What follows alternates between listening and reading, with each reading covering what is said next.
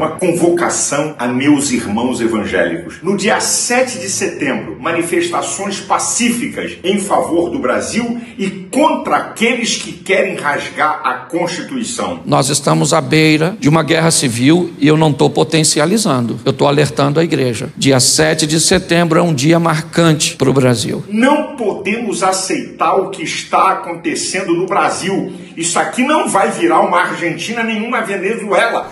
Quer dizer, estão querendo destruir esse homem que está fazendo bem para o Brasil. Tenho certeza que essa gente má vai cair e não vai ter senador e deputado que vai aguentar a pressão do povo brasileiro. Porque não dá mais. Já já nós não vamos poder falar nada mais dentro de uma igreja. O presidente Trump estava provocando um motim, possivelmente esperando por uma desculpa para invocar a lei da insurreição e chamar os militares. É o que o presidente da República pretende fazer aqui no Brasil. Ele quer o caos nas ruas ruas. Para diante do caos, poder usar a desculpa do artigo 142 e dizer, para garantir a lei e a ordem, eu invoco as Forças Armadas para segurar um golpe que ele pretende dar. Não é contra-golpe, é golpe. Então bundão é o Jair. Medo e delírio em Brasília. É uma canalice que vocês fazem.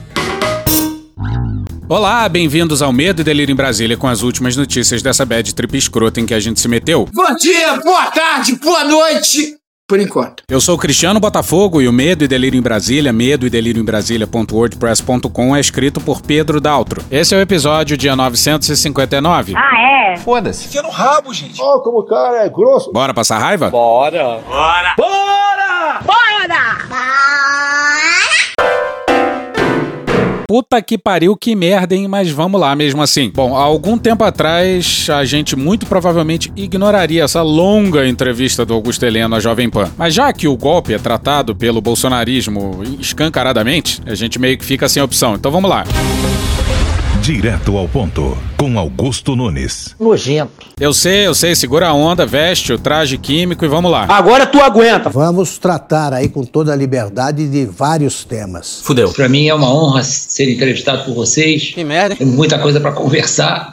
É, é uma entrevista num período difícil, viu, Augusto? Tem tanta coisa por aí. Sem dúvida. Vai, vai ser agitado, mas vamos lá. Tem graça não, Heleno. Bom, eu acho que a prisão do deputado Roberto Jefferson é mais uma das oportunidades que o Supremo Tribunal Federal ele se excedeu um pouco nessa medida, porque essa, esse tipo de prisão deve acontecer quando houver realmente um processo jurídico que condene o autor por qualquer dos crimes de, de difamação, calúnia. Agora, ser preso apenas pela decisão monocrática de um ministro do STF não é o quadro habitual e eu recebi de muitos juristas e gente que lida com direito todos os níveis que condenaram essa atitude, dizendo que ela não é uma atitude absolutamente constitucional e prevista na lei. Bom, só esclarecendo primeiro que o pedido de prisão do ex-deputado Roberto Jefferson partiu da Polícia Federal e não do Alexandre de Moraes, que só acolheu o pedido de prisão. Os crimes eram calúnia, difamação, injúria, incitação ao crime, apologia ao crime ou criminoso associação criminosa. E há uma discussão para saber se a liberdade do Roberto Jefferson colocava a sociedade em risco, porque a materialidade do crime tá dada. Mas depois dessa aqui, eu não tenho mais dúvida. Eu prefiro sorrir, mas se tiver que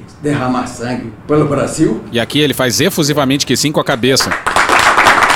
Ele diz que vários juristas condenaram a atitude do STF. Bom, isso aí deve ter sido o Ives Gandra para ele no WhatsApp. O mesmo Ives Gandra da interpretação exótica do artigo 142. Ou talvez a Bia Kicis. E olha que pérolas de perguntas do Augusto Nunes. General, o senhor acha que hoje o Supremo Tribunal Federal é um fator de insegurança jurídica? Você tá falando sério? É difícil caracterizar o Supremo Tribunal Federal como responsável por insegurança jurídica. O mínimo. Mas vamos ignorar boa parte do blá blá blá do Heleno, porque ninguém merece. Chato pra caralho. Ele fala que o STF tá atuando fora das quatro linhas da Constituição. Eu sou obrigado a sair das quatro linhas. E olha o primeiro exemplo citado pelo general. Essas atitudes vêm acontecendo há algum tempo. Posso citar assim as mais graves, por exemplo, a, a demissão do Dr. Ramagem, da direção da Polícia Federal. Até hoje não teve uma justificativa plausível. Para os generais do Palácio, a decisão do STF de travar a tomada da PF pelo ex-guarda-costas do presidente, que também é amigo dos filhos do presidente, foi grave. Por isso, vou interferir. Aí a gente entra naquele problema. Alguns dizem que havia materialidade para afirmar que o presidente buscava ali controlar investigações da Polícia Federal e que o STF agiu corretamente preservando o princípio da impessoalidade do serviço público. Outros, no entanto, diziam que aquilo era competência do Congresso. Mas aí o Congresso, nessa época, sob o Rodrigo Maia, não agia. E aí faz o quê? Faz nada? Não sei. A mesma coisa o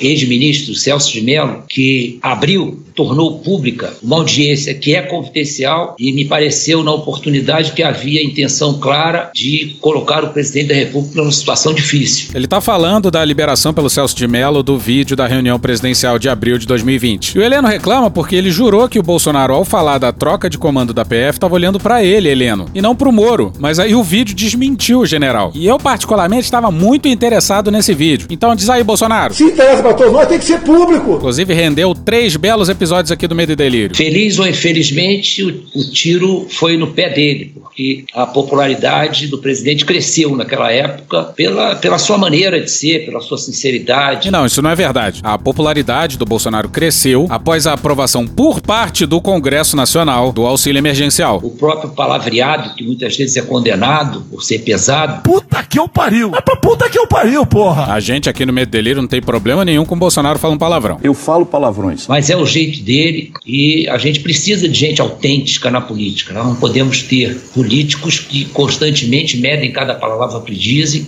e muitas vezes essas palavras não são verdadeiras. O problema é que o Bolsonaro não só não tem decoro, como não mede o que diz e ainda mente. Então nunca foi contra a vacina. Mentem sem ter vergonha de mentir. Eu acho que nesse aspecto eu acho que nós podemos evoluir um pouco, nós podemos ter alguma evolução em termos de buscar os limites constitucionais. Isso tem sido falado por muita gente que o Supremo tem extrapolado os limites previstos na Constituição. Tenho certeza que pode ser ah, involuntário, mas pelo cabedal que todos eles têm, pelo notório saber jurídico que devem possuir até por, por determinação constitucional. Eu acho que eles precisam dar um pouco mais de atenção a esses limites. Você imagina, é o Heleno, um general do governo Bolsonaro, falando em limites. Aí um jornalista faz uma pergunta sobre o artigo 142. Sinceramente, na situação atual, não acredito que vá haver intervenção das Forças Armadas. Estão acontecendo provocações de uma parte e de outra parte. Isso não é aconselhável, uma vez que isso cria um clima tenso entre dois poderes e entra ainda o legislativo como mais um complicador aí nessa relação. Então eu acho muito importante que nós busquemos um ponto de equilíbrio e que nós tenhamos a preocupação de não cometer excessos. Deus foi tão abençoado que nos deu até a hidroxicloroquina. Ficar dessa máscara faz. Alguém sabe quantos por cento da população vai tomar vacina? Pelo que eu sei, menos da metade vai tomar vacina. Tem que trabalhar. Nenhum dos poderes. E acho que para a opinião pública, pelo que ela tem se manifestado, há uma certa concordância sobre esse papel do judiciário que tem eh, colocado as coisas numa, numa tensão ainda maior. Você quer usar números em suas apresentações, mas você não tem números? Ou os números que você tem não apoiam a sua hipótese? Vem falar com a gente. Instituto Tirei do Cu os dados que você quer. Para a opinião pública, pelo que ela tem se manifestado, Não! Mas aí tá dizendo que a população discorda do STF. A última pesquisa, XP e PESP, lançada ontem ou anteontem, botou a rejeição ao governo Bolsonaro em 54%, o nível mais alto de todo o governo. Claro que a pergunta da pesquisa não era a mesma, mas. Significa. mas não acredito em intervenção no momento. Eh, Essa intervenção poderia acontecer num caso muito grave. Discordo até das considerações que fazem sobre 142, acho que o artigo é bastante claro, basta ler com imparcialidade. E o Heleno se baseia na leitura super imparcial e errada do Ives Gandra. Porque a Constituição também declara, no artigo 142, que se um dos poderes resolver desobedecer, ou confrontar, ou conflitar com outro poder sobre a discussão de como é que se aplica a lei, não é o Supremo a última instância. Caralho! Pelo artigo 142, no caso de conflito de poderes, do judiciário com o legislativo, do judiciário com o executivo, do legislativo com o executivo, 142 diz quem tem que repor a lei e a ordem são as Forças Armadas. É mentira, é tudo mentira. O ministro Luiz Fux se manifestou sobre o papel das Forças Armadas em uma ação proposta pelo PDT. O vice-presidente do STF acatou parcialmente o pedido do partido.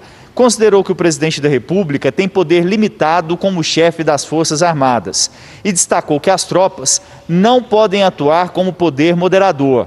A decisão ainda vai ser analisada pelo plenário, ou seja, por todos os ministros do Supremo. Pois é, mas ainda não foi. E essa é uma questão que tensiona o país. E o fato da decisão, entre aspas, ser monocrática, dá argumento pro outro lado. Faz logo essa porra! Isadora Peron e Luísa Martins no Valor no dia 18. O presidente do Supremo Tribunal Federal, Luiz Fux, não cogita levar ao plenário a discussão sobre os limites da atuação das Forças Armadas. A ação está liberada para a pauta desde setembro do ano passado, mas até agora não foi analisada. A interlocutores, o ministro tem sinalizado que não é o momento de acirrar a crise com os militares. Fux, honestamente, você está cancelada. Mas não acredito que ele venha a ser empregado na situação atual e espero que não seja empregado, que não precise ser empregado jamais. Pois é, os militares são os únicos a ler um 142 desse jeito, digamos, exótico. Mas não, eles não querem um 42, não. Tô falando só sem parar sobre o assunto, por falar mesmo. O senhor disse aí que não acredita que esse artigo 142 venha a ser utilizado, mas que ele existe lá de forma clara, dando às Forças Armadas uma espécie de poder moderador. Não. Se fosse necessário o uso desse artigo, é claro para os militares de que forma ele seria utilizado, como as Forças Armadas é, fariam alguma interferência se fosse necessário. Olha, eu sinceramente não acredito que se tenha um planejamento anterior quanto a isso. Nós temos é, participado de algumas intervenções, Cristina, que são por razões diferentes e que tem que ser um planejamento realizado de acordo com a situação. Então, o artigo 142 ele não diz quando é exatamente exatamente que as Forças Armadas devem intervir, mas colocam que é uma intervenção que acontece por necessidade de manter a tranquilidade no país. Vale lembrar que a Constituição nasceu em um contexto de redemocratização. Por isso, não faria sentido, depois de mais de 20 anos de ditadura, o texto ter um dispositivo que permitisse uma nova ação moderadora das Forças Armadas. E quem mais tira a tranquilidade do país é um tal de Jair! Mete o 42 nele, Forças Armadas. Pois é, aquela estratégia que o Alessandro Molon lá na introdução descreveu. Bolsonaro tensiona as instituições as instituições reagem mesmo que minimamente. Bolsonaro tensiona mais, até que chega num momento em que as coisas explodem. E aí é que o Bolsonaro tem a desculpa que ele precisa. É golpe. E pode acontecer em qualquer lugar. Então não há um planejamento anterior. Nós teríamos que ter muitos planejamentos para conseguir, num país desse tamanho, ter situações criadas para todas as ocasiões. Mas ah, o que parece é que o ideal é que isso não venha a ser utilizado. Oh, really? Porque, sem dúvida, é um artigo que coloca as Forças Armadas como. Muita gente diz que não é esse poder moderador. Agora, recentemente, o, o, ministro Fux disse textualmente que não acha que seja um poder moderador. Não acha, não acha, não acha que seja um poder moderador. Ele não disse que não acha, ele afirmou que não é. É o quê? Ministro do STF agora se pronuncia para falar: pô, brother, pô, eu acho que é assim. Mas quem quiser achar diferente, porra, tá aí. Em outros trechos da decisão, Luiz Fux diz que no que se refere ao poder do presidente sobre as Forças Armadas, se deve desde logo excluir qualquer interpretação então, que permita devidas intromissões no regular e independente funcionamento de outros poderes e instituições, bem como qualquer tese de submissão desses outros poderes ao executivo. Fux segue dizendo que no sistema constitucional brasileiro não se pode considerar as Forças Armadas como poder moderador, porque isso significaria que o poder executivo seria um superpoder acima dos demais. São órgãos do Estado, daí a permanência delas. E a garantia dos poderes constitucionais, dos três poderes da República. A garantia dos três poderes constitucionais. Não é um contra o outro, é um ameaçado por uma instância do lado de fora do próprio Estado, dos poderes estatais. Mas para muita gente é um poder moderador. Não! Já começa daí a divergência em relação a esse emprego das Forças Armadas. E de acordo com juristas, essa é uma interpretação equivocada do texto. O que o artigo estabelece é que as Forças Armadas podem ser chamadas pelos outros poderes para a garantia da lei e da ordem. Segundo os especialistas, o artigo é claro sobre as atribuições dos três poderes e não dá ao presidente poder de definir o que é essa lei e ordem. Isso é tipo cloroquina ou aquecimento global. Todos os cientistas e a comunidade científica dizendo é isso mesmo, a cloroquina não funciona e o aquecimento global existe e é causado pelo ser humano. E alguns canais escrotos ou falando que não é assim ou falando que há divergências e que a ciência ainda não bateu o martelo. Basicamente dizendo para as pessoas: escolhe a interpretação que você preferir. Quem fala das Forças Armadas como poder moderador é o Ives Gandra. E algum dia algum estudioso vai apontar o estrago que ele fez pro Brasil como um todo. Aí olha o que, que a Carmen Lúcia falou pra Miriam Leitão no dia 17 no Globo. Não há poder moderador no Estado brasileiro, mas elas, as Forças Armadas, não são um poder à parte, porque a Constituição disse quais são os poderes da República. No artigo 2, o Legislativo, Executivo e o Judiciário. Não temos quarto poder hoje. Pois é, as Forças Armadas não podem ser um poder moderador porque não são poder, no sentido de um dos poderes da República. E se for tomar pela Operação Formosa, não tem poder nenhum. Então, o que a gente tem que torcer para que ele não precise ser empregado, porque será um emprego inédito e com todas as circunstâncias desse ineditismo. Então, eu acho que nós temos que torcer e buscar equilíbrio, buscar bom senso, para não precisar utilizar o 142. Realmente, o termo cloroquina jurídica faz todo sentido aqui, porque trata-se de aplicar para um problema uma solução que não existe. E sabe o que é inédito? Um governo no Brasil marcadamente fascistoide. Inédito? Um presidente atacar os demais poderes, participar de manifestações antidemocráticas que pedem aí cinco intervenção militar. Um presidente que trabalha pelo descrédito e desconstrução das instituições em nome de quê? Inédito? Um governo da caquistocracia dos piores. Eu não sabia nem o que era o SUS. Inédito? Colocar um general da ativa sem experiência em saúde no comando da saúde e pior, em plena pandemia. O que, que você vai fazer? Nada. A minha especialidade é matar, pô. Missão cumprida. E nem o Fábio Zanini do blog Saída Direita da Folha entendeu o papo do general. Imagina isso. Ou seja, vocês percebem a loucura que está tomando conta desse país? Olha aí a seguir. Fábio Zanini. Boa noite, general. É, eu vou ter que continuar nesse tema porque não ficou claro para mim ainda. É, o senhor acredita que o 142 é um, seja um poder moderador é, é, ou não? E o senhor, quando diz que o ideal é que ele não precise ser usado, o senhor está admitindo a hipótese de que ele poderá ser usado em alguma circunstância? Bom, se ele existe no texto constitucional, é sinal que ele pode ser usado. Senão não estava na Constituição. Né? Se ele não fosse para ser usado, a nossa constituinte que escreveu a Constituição Federal, ela tem que ser chamada e perguntar, vem cá, por que eles colocaram isso aqui? Supremo Tribunal Federal. Ele é o intérprete da Constituição Federal. É ele quem diz, é ele quem dá a última palavra sobre a Constituição Federal. Ele que, que diz se alguma coisa é ou não inconstitucional. Ele que interpreta a Constituição Federal. Porra. E a, a, a intenção clara parece ser essa. Quanto a ser poder moderador, isso é muito discutível. Existe uma parte dos juristas que acham que é poder moderador. Será mesmo? Nós tivemos recentemente a posição do presidente do Supremo Tribunal Federal dizendo que não é poder moderador. Pois é, o assunto devia acabar aí, né? Mais um motivo para ser uma cloroquina jurídica. Nem, nem, nem que não tem, nem que tem. Foi boa a pergunta do Fábio Zanini, porque fez com que o Heleno explicitasse a loucura que é o pensamento dele sobre 142. O Heleno fica meio em cima do muro e diz as duas coisas meio que ao mesmo tempo. Bom, primeiro que, em caso de dúvida sobre o texto constitucional, a última palavra é do STF. Não tem discussão sobre isso, apesar do que disse o Ives Gandra. Dito isso, o Heleno diz que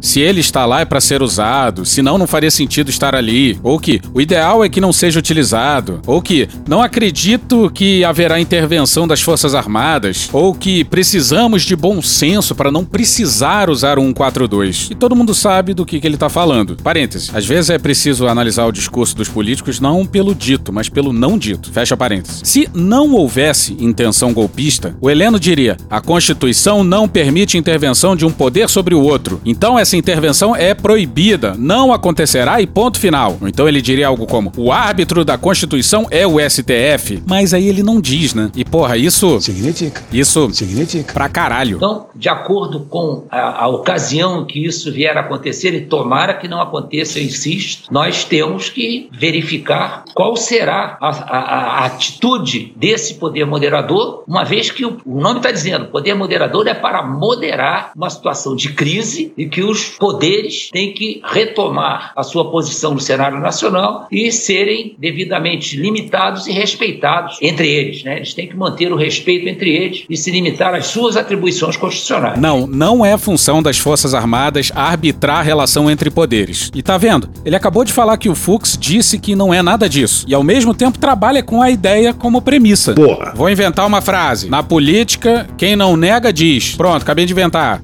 Ficou bonitinho. E porra, vai ver que os ataques constantes, sistemáticos e insistentes do presidente ao sistema eleitoral brasileiro, mesmo depois do Congresso ter votado contra, que deveria ter encerrado o assunto, fazem parte das atribuições do presidente da República. E não precisa ser inteligente para entender isso. General, e havendo esse acionamento para manter o tema que os colegas trouxeram, havendo, na hipótese de haver esse acionamento do artigo 142, qual seria a posição das Forças Armadas na leitura do senhor? Isso teria adesão das tropas? Basicamente, as tropas apoiariam o golpe? Isso é muito difícil de caracterizar isso. O que existe de concreto, que está escrito na Constituição Federal, é que o presidente é comandante supremo das Forças Armadas. A partir daí, nós vamos chegar a conclusões se as Forças Armadas cumprirão ou não essa determinação constitucional. Pois é, o Heleno repete tudo que o Bolsonaro fala. É comandante supremo para cá, quatro linhas da Constituição para lá, etc. É o mesmo vocabulário. Pois é, o que parece a ala militar e a ala ideológica, no fundo, é tudo farinha no mesmo saco. Mas repare que ele fala que o presidente é o comandante supremo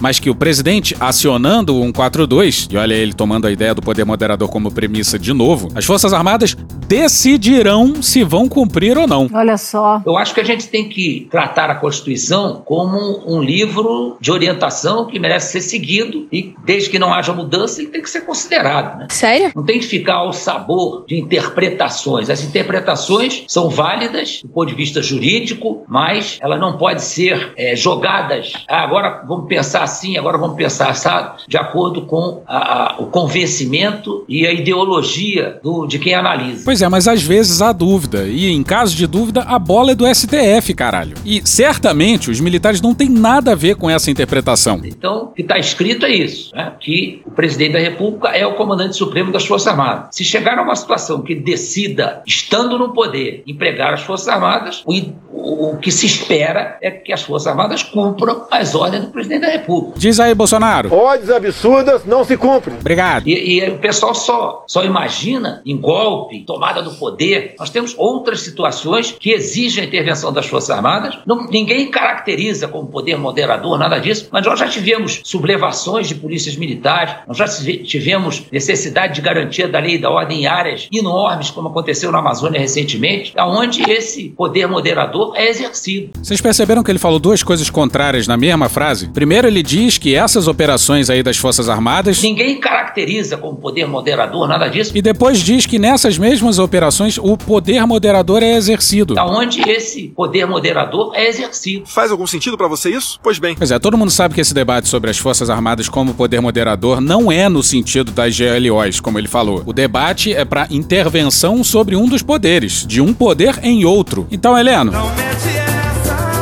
não há nenhuma estranheza nisso aí, não. Isso aí está tá perfeitamente dentro das missões das Forças Armadas. Pois é, a GLOs sim, mas o poder moderador, tal como é discutido no âmbito do artigo 142, não. Ele está dizendo que a alcunha de poder moderador atribuída ao Exército em função do artigo 142 tem a ver só com as GLOs, o que vende a ideia de que as Forças Armadas são uma espécie de poder moderador em algum sentido. E daí a merda é que, para expandir o conceito para as Forças Armadas moderarem poderes, é um pulo. Bom, e a gente já sabia que o Heleno ia falar do Haiti, para justificar o exército como poder moderador. Cadê seus estudos? Você é maluco, é? Mas a gente não imaginava que a deixa viria do Augusto Nunes. General, existe alguma semelhança entre uma uma intervenção desse tipo do, do Exército, no artigo 142, né, com a, alguma semelhança entre isso e a, a missão eh, da ONU que o senhor comandou no Haiti, o papel desempenhado pela, pela missão lá no Haiti? A pergunta tá com cara de combinada pra caralho. Olha, Augusto, eu nunca tinha parado para pensar nisso. Mentira! Me pareceu uma grande marmelada. Mas realmente há uma semelhança? Não. Porque no caso, por exemplo, o Haiti não dispunha de forças armadas. Os próprios Estados Unidos, uma, no final de uma das missões, ele extinguiu as Forças Armadas haitianas. Então,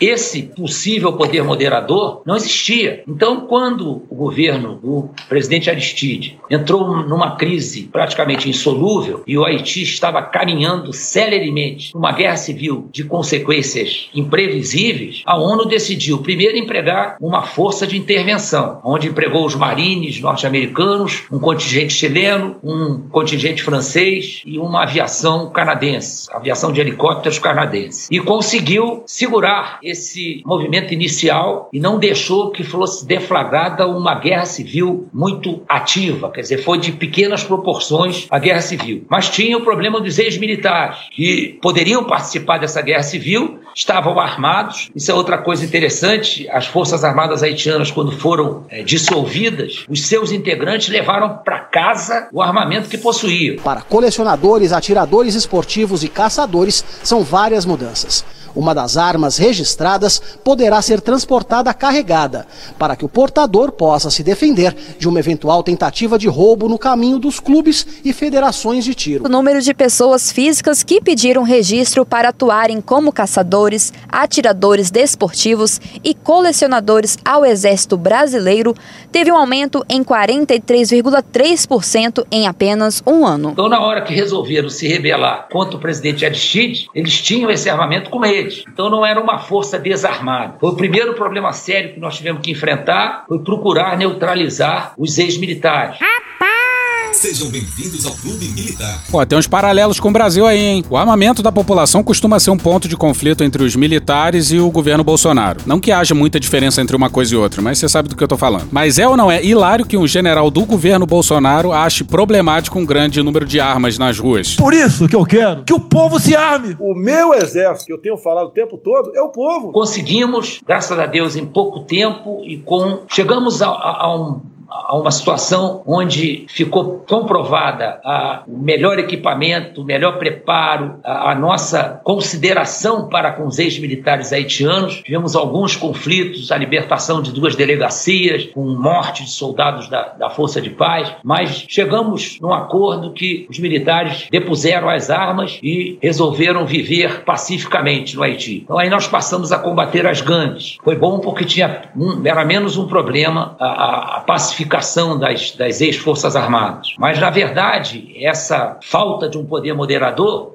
na maioria das vezes, chegou a essa conclusão pela ONU. Eu preciso de uma força de paz que leve ao país essa tranquilidade, pacifique o os lados que, existia, que existirem e poder progredir em alguma direção que seja factível. Pois é, nessa hora o Fábio Zanini, do Saída Direita da Folha, se contorce em expressões faciais. Nem ele entende esse papo de maluco. Como é que você vai comparar um país em crise disfuncional que sofre uma intervenção de paz autorizada pela ONU com o Brasil?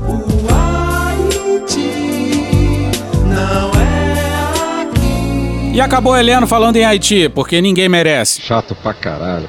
Mas a gente recomenda um vídeo da TV Folha sobre o Haiti com todos os absurdos que a MINUSTAH fez lá. Aliás, MINUSTAH é Mission des Nations Unies pour la Stabilisation en Haïti. Uh! MINUSTAH é a missão de paz que foi liderada pelo Brasil no Haiti. E nesse vídeo da Folha, lá pelas tantas, um haitiano canta uma música para os militares brasileiros, que diz: queira ou não queira, a MINUSTAH tem que sair. Até tem uma canção que canta pra quem eles não querem ou no poder ou no país. Vle pa vle folale, vle pa vle folale,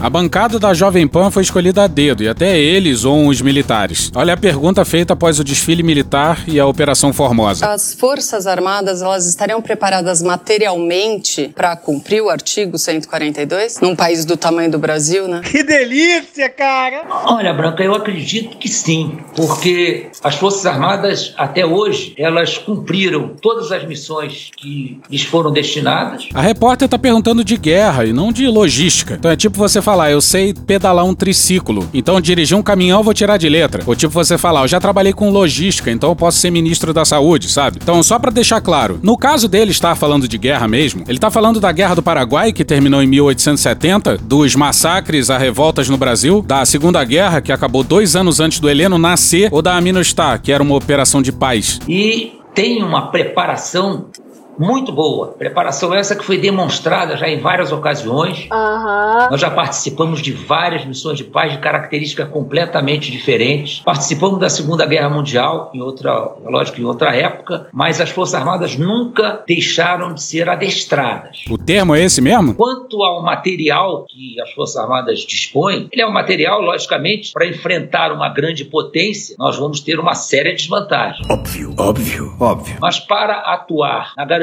da lei e da ordem, é um material perfeitamente compatível. Dez militares foram presos hoje por envolvimento na morte de um músico em Guadalupe, que fica na zona norte do Rio de Janeiro.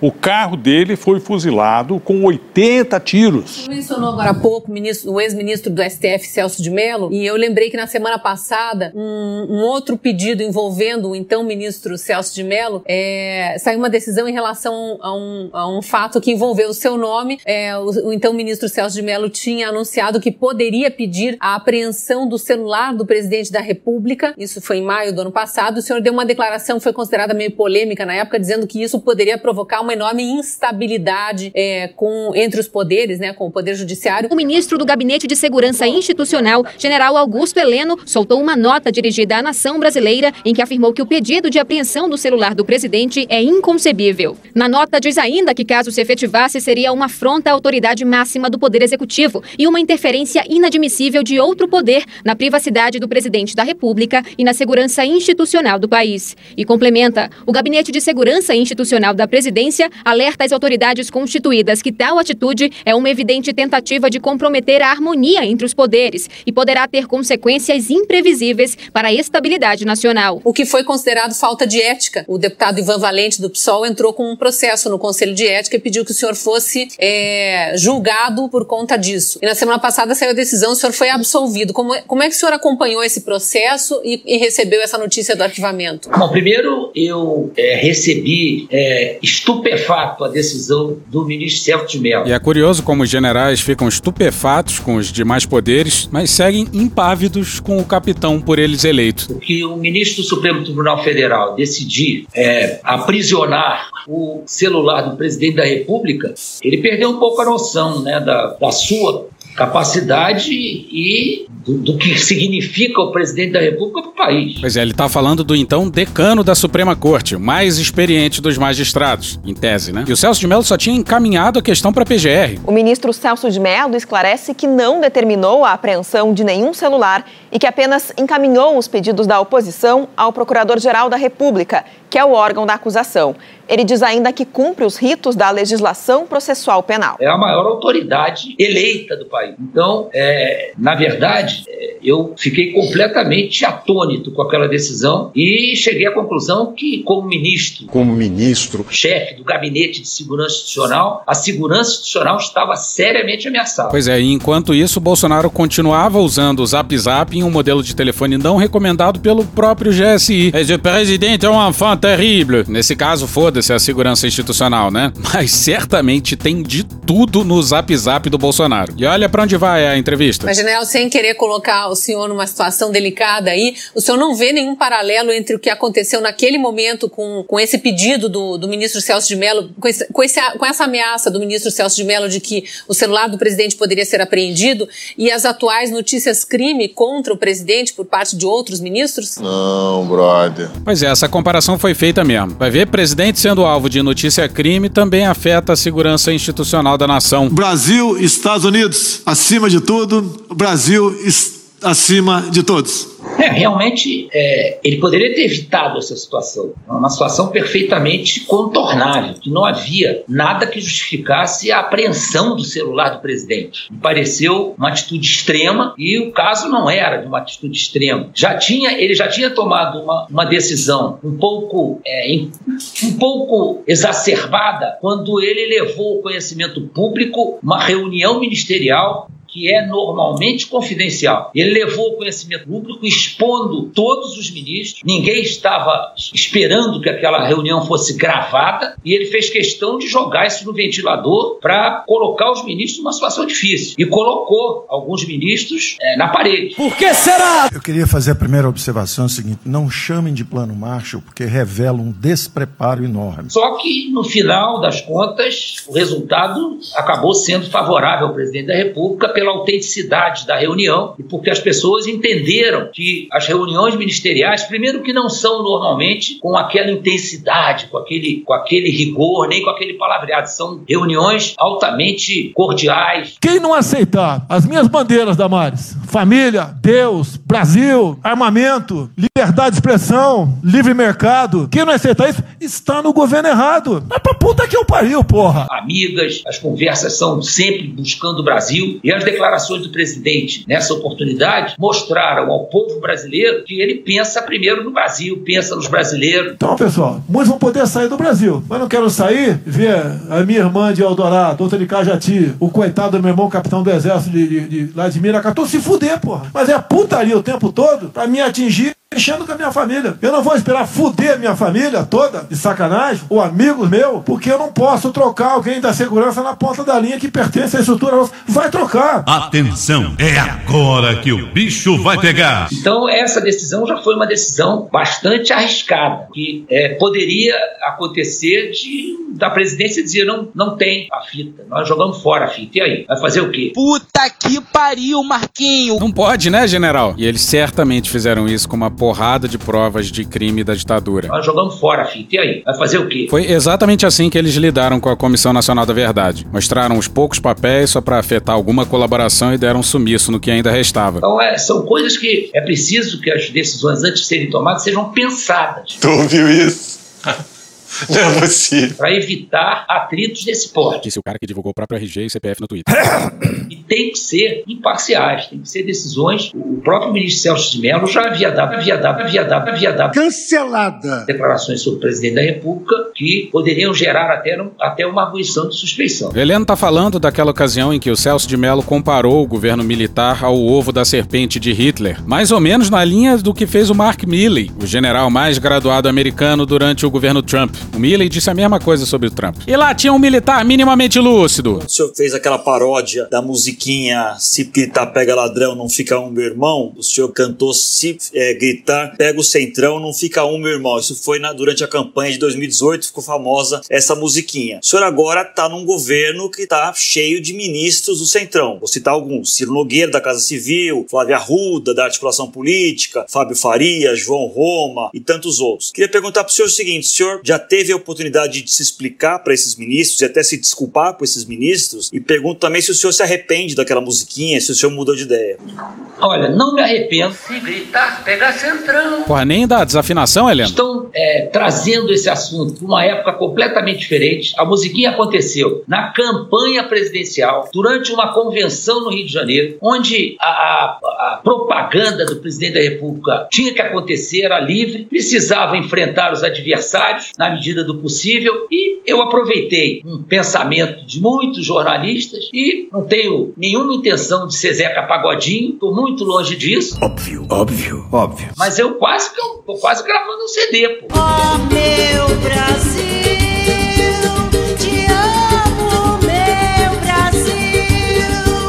pessoal tá tão apaixonado por aquela bobagem. Não só ele vilipendiou o Zeca Pagodinho e o Bezerra da Silva, como ainda culpou os jornalistas pelo seu ataque ao Centrão. Olha só a hipocrisia agora. Até parece que não sabia nada disso antes da eleição. Uma coisa boba, uma coisa absolutamente eventual. E transformaram isso num cavalo de batalha. Pô, o, presidente tem todo o direito de buscar a governabilidade. E os políticos que ele tem procurado trazer para o governo e dos quais ele se aproximou são políticos que podem dar a ele essa governabilidade. Não adianta ele sair brigando com todo mundo e não governar, não conseguir fazer passar nem briga de calo, como aconteceu com o Jânio Quadros. Jânio Quadros, uma, um dos motivos da renúncia dele foi que ele não conseguia passar nada no Congresso. Nem briga de galo, nem o slack dos funcionários públicos. Nem... Então chegou um ponto que ele falou que eu vou renunciar. O que, que você falou aí, Helena? Eu vou renunciar.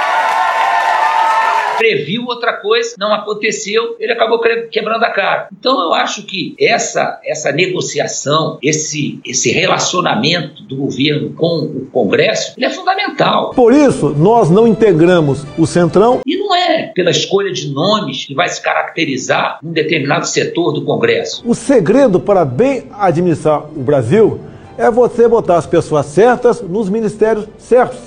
O que vem sendo feito ao longo dos últimos anos? O presidente indica os seus ministros de acordo com interesses políticos partidários.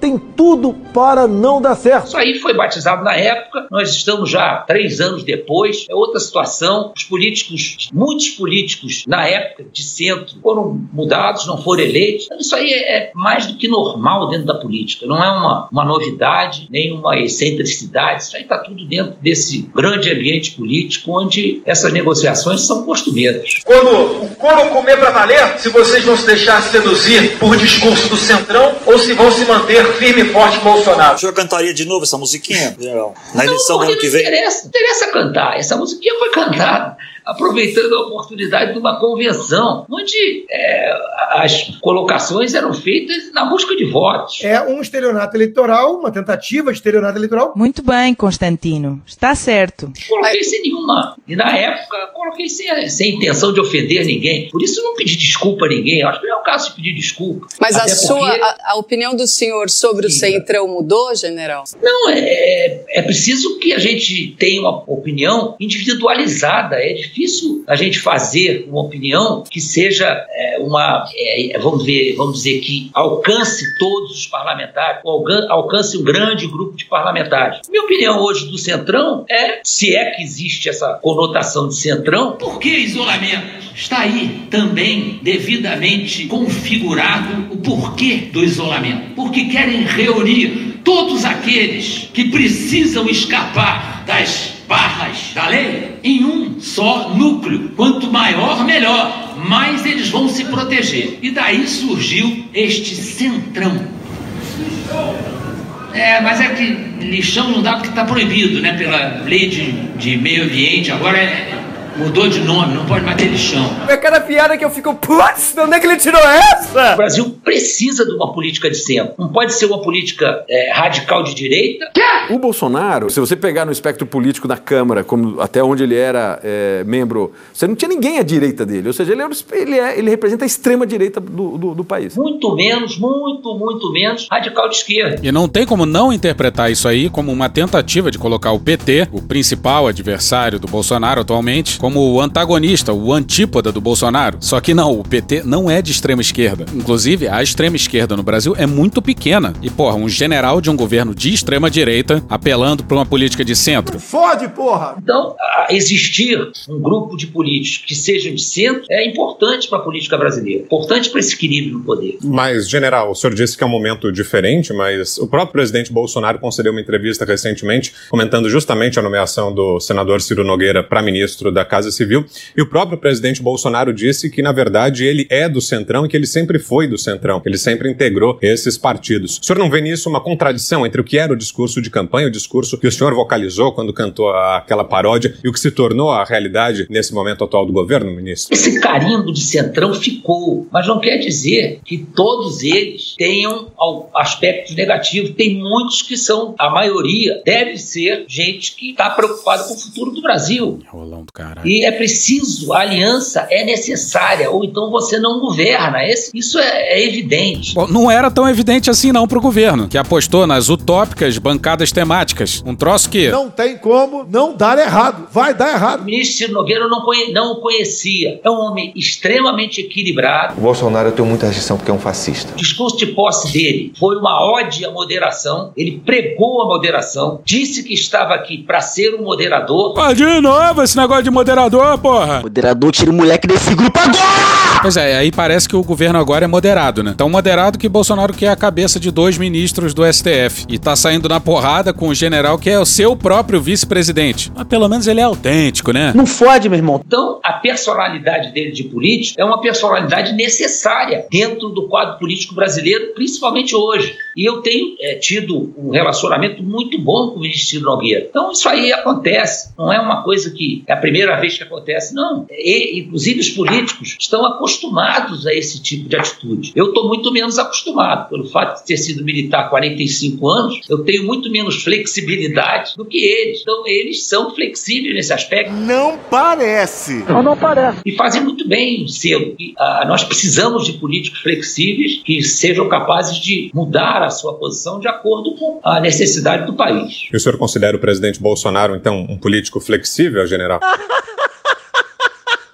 Caralho! Rapaz, e olha, aqui a gente tem que falar isso, porque nessa sequência os entrevistadores até que foram bem irônicos. E obviamente o Augusto Nunes ficou calado esse tempo todo. Olha, pelo que a imprensa que é contra ele coloca, ele não tem nenhuma flexibilidade. Pois é, óbvio que a culpa é da imprensa, que tem mania de publicar exatamente o que Bolsonaro fala, gente. Isso é má fé. Mas na opinião daqueles que estão do lado dele, trabalhando com ele, quem não tem flexibilidade é a imprensa, porque uma boa parte da imprensa só publica coisa ruim. Por que será? Pois é, pergunte-se aí as coisas boas do governo Bolsonaro. O Pix, um foco talvez um pouco maior do que antes em ferrovias, terminar obras de outros governos, deixa eu ver o que mais, política ambiental não, educação não, saúde não, política internacional um desastre. É, acabou. Pois é, não dá pra ficar falando de ponte de madeira na puta que pariu quando tem 500 mil pessoas morrendo de uma pandemia ignorada pelo presidente. Imprensa é oposição. Imprensa tá aí pra encher o saco mesmo. Eu, eu, às vezes, abro um- alguns desses jornais de, de radical oposição ao governo, fico impressionado como eles conseguem esconder tudo de bom. E olha só, ele provavelmente está falando da Folha de São Paulo e do Estadão, talvez até da Veja e do antagonista. Ele tá falando da grande imprensa, que apoia a pauta econômica liberal. Porra, imprensa radical não fode, né? E estou abortando missão. Mission abort. Repeat. Mission abort. Mas já deu pra ter uma bela noção da entrevista do Heleno pra Jovem Pan. Que Deus tenha misericórdia dessa nação. E hoje ficamos por aqui. Veja mais, muito mais em medo o blog escrito por Pedro Daltro. Esse episódio usou áudios de uma porrada de lugar. Thank you! Contribua com a nossa campanha de financiamento coletivo. É só procurar por Medo e Delírio em Brasília no PicPay ou ir no apoia.se barra Medo e Delírio. Porra, doação ao caralho, porra. Não tem nem dinheiro pra me comprar um jogo de videogame, moro, cara? Pingando um capilé lá, vocês ajudam a gente a manter essa bagunça aqui. Assine o nosso feed no seu agregador de podcast favorito e escreve pra gente no Twitter. A gente joga coisa também no Instagram e no YouTube. E o nosso Faz Tudo Bernardo coloca também muita coisa no Cortes Medo e Delírio no Telegram. E agora a gente também tem uma loja, loja.medo e delírio em. Eu sou Cristiano Botafogo, um grande abraço e até a próxima. Bora passar a raiva junto? Bora! Permite uma parte? Não lhe dou a parte. Não lhe dou a parte. O Ministério Público Federal denunciou o blogueiro Alan dos Santos por ameaças que fez ao ministro Luiz Roberto Barroso e incitação ao crime. A denúncia em questão foi apresentada pelo Ministério Público Federal em Brasília. O Ministério Público Federal não é comandado pelo Aras? A partir de um vídeo específico gravado pelo blogueiro Alan dos Santos, apoiador de primeira hora do presidente Jair Bolsonaro. Estão preparados? É um menino mimado. Isso é que é o Barroso. Só que é um menino mimado perigoso. Um menino mimado que defende liberdade de maco pra maconha. É um menino mimado que fica chamando as pessoas de terroristas. Aí bota o termo digital pra não sofrer uma ação. Eu desafio o Barroso. Barroso, todos que vocês chamam de terroristas digitais ou milicianos digitais, tira o digital se você tem culhão. Tira a porra do digital e cresce. Dá nome aos bois. De uma vez por todas, Barroso. Vira homem. Tira a porra do digital e bota só terrorista. Pra você ver o que a gente faz com você. Pra você ver o que a gente faz com você. Pra você ver o que a gente faz com você. Tá na hora de falar grosso nessa porra. Chama só de miliciano. Dá nome aos bois. Bota só terrorista. Chama só de miliciano. Dá nome aos bois. Bota só terrorista. Chama só de miliciano. Porra, tá na hora de falar grosso nessa porra. Tá na hora de falar grosso nessa porra. Pra você ver o que a gente faz com você. Pra você ver o que a gente faz com você. Sexo selvagem. Pra você ver o que a gente faz com você. Sexo selvagem. A gente faz Sexo selvagem. com você. A gente faz Sexo selvagem. com você. Que porra é essa, Batata? Lembra que encontraram mensagem dele mandada para assessor do Bolsonaro, né? Forças Armadas agora precisam entrar. O cara tá explicitamente, descaradamente, assumidamente pedindo golpe militar e pedindo violência física e incitando, ameaçando a violência física contra ministro do Supremo. No caso do Alan, fica claro que a ameaça física não é crítica, são coisas diferentes. Porra! Porra! Porra! Porra! Putinha do poço. Problemas? Pornô. Pornô. Paralelepípedo de crack? Paralelepípedo de crack? Paralelepípedo de crack. Presidente, por que sua esposa Michele recebeu 89 mil de Fabrício Queiroz? Parte terminal do aparelho digestivo. Pum. Que bom do bom. Agora, o governo tá indo bem. Eu não errei nenhuma. Eu não errei nenhuma. Zero. Porra! Será que eu tô errando falar isso daí? Não tem como não dar errado. Vai dar errado. Tem tudo para não dar certo. O cu dilatado.